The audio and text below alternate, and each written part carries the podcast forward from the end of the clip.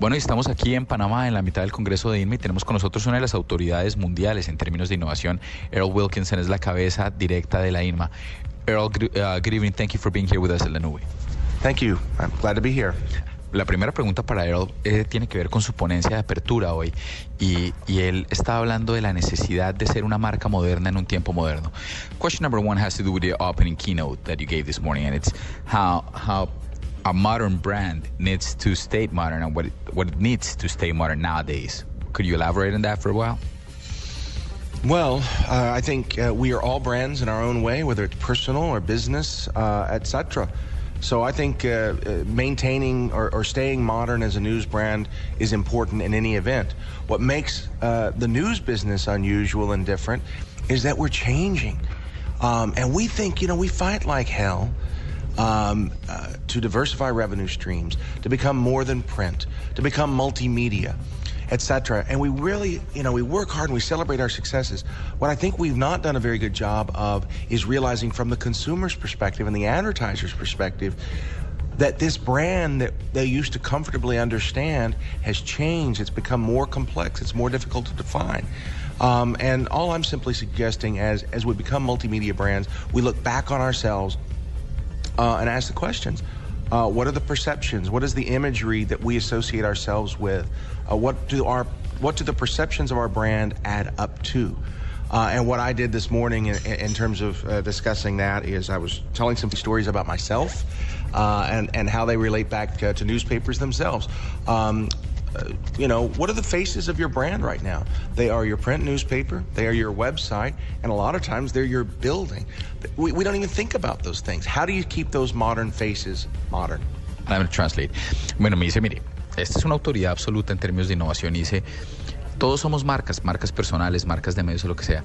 En el caso de los medios de comunicación, somos unas marcas que nos hemos esforzado y hemos peleado como un demonio para mantener, para diversificar nuestro revenue, para diversificar las, las, maneras de cómo entran los ingresos, para mantenernos relevantes. Y de pronto no estamos pensando qué dice la marca o, qué dice, cómo, cómo la marca le habla a nuestras audiencias, a nuestros anunciantes.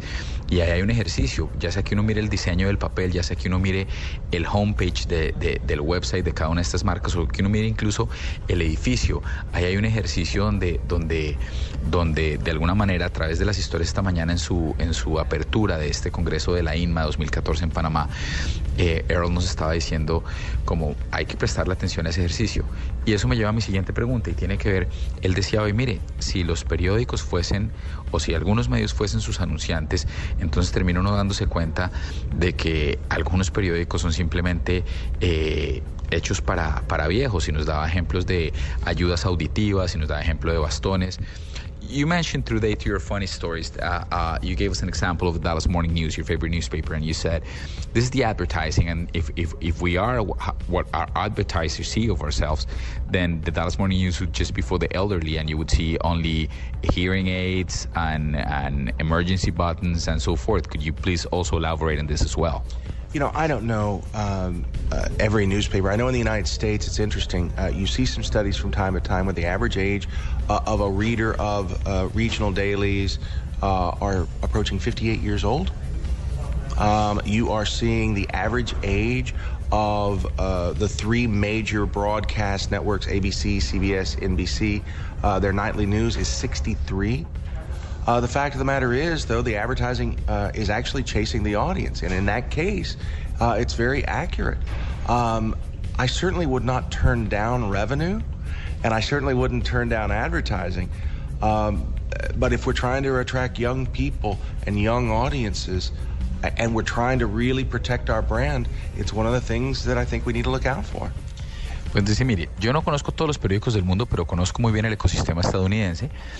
Y lo que nos dice Earl, el, CEO de INMA a nivel mundial, nos dice, mire, y el ejercicio es el siguiente, en los Estados Unidos por lo menos la lecturabilidad de los papeles impresos están alrededor de los 58 años en promedio. Cuando uno mira los principales broadcasters de televisión, las empresas más grandes de televisión, estamos hablando de 62, 63 años. Y dice, definitivamente uno no va a tratar de dejar que esta cosa salga eh, o uno no, uno rechazaría los ingresos provenientes de estos públicos objetivos que son interesantes. Pero si se trata de traer nuevas audiencias, eh, creo que la publicidad sin lugar a dudas sigue la audiencia eh, y, vamos a tenerla muy complicada si estamos atrayendo gente. Y cuando él habla de atraer gente, por un lado están los anunciantes, por otro lado las audiencias. Pero una de las claves que él menciona, de las claves que él mencionaba esta mañana era la posibilidad de traer esta gente a través de eh, eh, para que trabajen para uno y encuentren experiencias relevantes. You also were very keen on on the fact that in order to attract new younger audiences, you probably new younger people and and talent attraction is something that's very hard whether you're a broadcaster or whether you're a newspaper or just media in general. How would you address that? It's a little complicated comparing region to region. You know, one of the one of the questioners I had, you know, pointed out. He said, "No, wait a minute. We've got we've got young people in our newsroom. We have young people." Um, but I will say this: uh, in Europe and North America, South Pacific, um, you've got older newsrooms chasing younger audiences. And some of those are based on union laws where you literally can't get rid of the older people.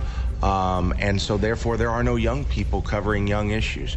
Um, so, that's sort of issue number one. Issue number two um, as we need multimedia reporters, multimedia editors, multimedia advertising sales reps. Um, they are disproportionately young, and we need to be compete. Unfortunately, in many of the Latin American countries, you're competing with Google and Yahoo and others for talent. It's driving up the cost of that digital young talent. Um, and I would say to you, there are examples, for example, in Colombia, in Medellin, this beautiful IT new hot sector that's emerging there. There's a lot of young talent. That is not the case in Central America. Dice, dice, es un ejercicio difícil porque, pues, por un lado, atraer el talento sí termina siendo complejo si uno se da cuenta con que si, si, uno arranca, hay dos, hay dos maneras de enfrentar la pregunta. La primera es cuando él dice, el ejercicio en Colombia, por ejemplo en Medellín, hay, una, hay un sector emergente de tecnología que es importante, hay un sector de gente a la que le interesa trabajar, pero estamos compitiendo igual con Google, con Facebook para atraer ese talento digital y ese talento digital es difícil de atraer eh, eh, y el precio no solo se está, se está alzando, pero además en Colombia mal que bien dense por bien servidos. En Centroamérica es mucho más complejo y hay que explorar ese ejercicio. Es muy difícil atraer talento, atraer audiencias nuevas sin tener gente nueva votando corriente. Y el otro ejemplo que decía es, estamos hablando todo el tiempo de que hay que llegarles a una audiencia con multimedia y tenemos equipos multimedia, eh, gerentes multimedia, generadores de contenido multimedia, pero no hay equipos de ventas multimedia. Si alguien nos pedía que quiere llegar a nuestra lista de Facebook, decía él esta mañana, pues los medios nos encontramos a gatas para suplir esta demanda y eso es un complique. Uh, bueno, lo otro es que él hablaba hoy de, de, unos ejercicios de innovación constante y de, y de como de think tanks para botarle corriente y desarrollar nuevos productos y daba ejemplos como el Toronto Star. 8 de la noche, 50 minutos. Diego Carvajal sigue desde Panamá contándonos un poco más sobre el evento que se está llevando a cabo en este país. Y acá continuamos entonces con el Wilkinson director ejecutivo de la INMA a nivel mundial. You mentioned some sort of think tanks that, that, that such as the Toronto Star, which allowed uh, new products to be coming to launching. Uh, uh, but you don't see that very often in media, whether it's broadcast, not even in digital. Do you see this? I don't see them as think tanks. I think of, uh, of them as structured innovation programs. And you do see them uh, in Silicon Valley. Um, you know, structured programs, you know, trying to leverage and crowdsource uh, the knowledge of their workforce. Um, and we're seeing, we're beginning to see this in places like the Toronto Star, Axel Springer in Germany, uh, Fairfax Media in Australia. Um, and I have to say, Ecolab um, with El Colombiano in uh, Medellin. So I think that these structured programs are beginning to rise in importance. It's driven by CEOs, editors, and HR, human resources departments. Uh, and I think they're going to be critical to new product development moving forward. Pues mire, algo que se me olvidó traducir en la pregunta anterior es que él decía es que alrededor del mundo tenemos unas reacciones viejas persiguiendo audiencias jóvenes. Y cuando habla de la necesidad de innovar y de crear productos que innoven, valga la redundancia, Él dice, no, no son think tanks, no son ejercicios esporádicos, se trata de ejercicios estructurales incorporados a la innovación y son cosas como el Toronto Star, son cosas como Axel Springer, son cosas como el mismo colombiano en Medellín, donde los ejercicios están dando y los frutos salen a la vista y están siendo preferidos sobre todo por las nuevas audiencias. Tal vez para cerrar, él hablado hoy de la importancia de que el 10% del tiempo de un empleado, sobre todo de los más jóvenes, esté destinado o a romper cosas o a arreglar procesos o a, de alguna manera, a crear nuevos ejercicios. Quiero saber si, si, si se mantiene como con esta cifra que parecía un poco, parecería un poco alarmante de cara a los dueños de un medio de comunicación.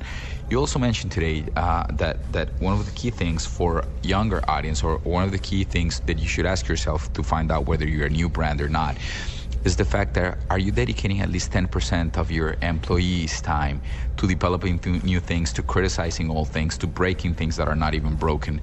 How much of this actually happens worldwide? You know, I remember I remember in the last decade uh, when we heard about this from Google and uh, you know everybody came up in conferences and it was cute.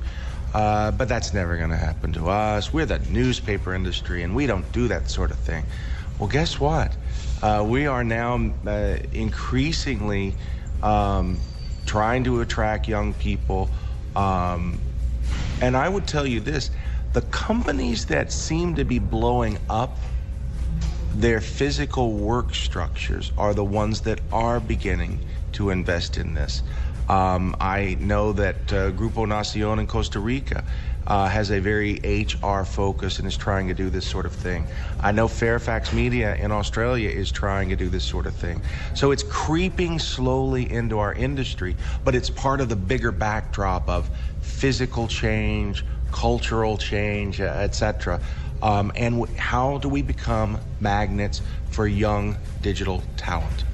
Pues mire, el ejercicio es sencillo, dice, dice, hace 10 años hablábamos en una conferencia y decíamos, mira lo que hace Google, todos decíamos, ah, tierno, sí, es chévere. Bueno, pero eso nos va a pasar a nosotros, nosotros somos los periódicos, nosotros somos los canales de televisión, nosotros somos las revistas, somos los medios fuertes, y eso no va a pasar.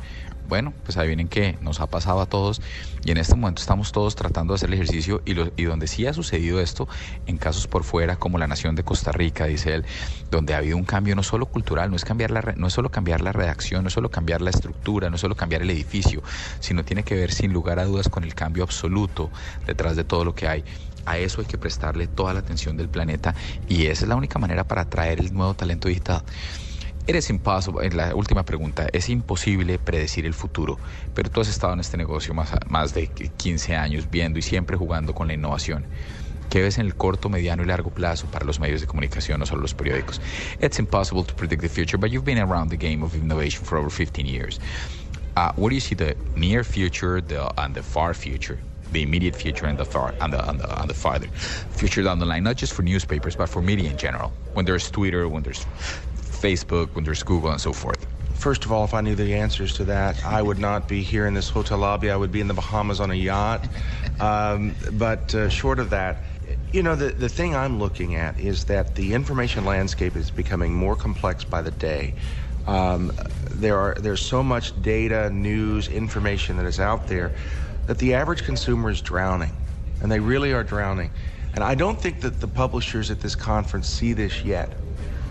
But I believe that by 2020, the unique value proposition for a news publisher, I didn't say newspaper, I didn't say magazine, but a, a news publisher is going to be less about original journalism and more about being the signal in the noise uh, and being able to sift through and prioritize for people because they need a trusted voice. And we're beginning to see that in the data of consumers Uh, I'd love to see where this is in one year, two years, three years.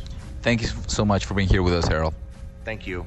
Bueno, ya para cerrar, lo que nos decía era, mire, si tuviera la respuesta no estaría aquí, estaría en un yate en las Bahamas muerto de la risa.